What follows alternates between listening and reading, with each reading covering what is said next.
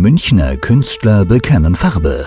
Am 26. und 27. September mit weiteren Benefizabenden für die zivile Seenotrettung an den Außengrenzen.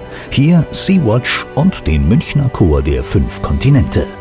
Friedensnobelpreisträger EU schickt Menschen nach Libyen zurück, wo Folter und Menschenhandel betrieben werden. Mitgliedstaaten unterbinden zivile Seenotrettung und schließen ihre Häfen. Dagegen singen, spielen und sprechen unter anderem David Casali-Eschmann, Stefan Nölle, Angie Hacklinger, die Kühnemann, die Opernsängerin Monika Lichtenegger mit Titus Waldenfels, Café Voyage, das Ecstasy für Arme Impro-Theater, der Kabarettist Yoshi von Sarkozy, Andrea Pankour und Naomi Isaacs.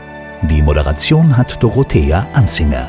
Alle Künstler und Künstlerinnen verzichten auf ihre Gage und bitten um Spenden für Sea-Watch und den Münchner Chor der fünf Kontinente. Am 26. und 27. September jeweils 20 Uhr im Kösk in der Schrenkstraße 8.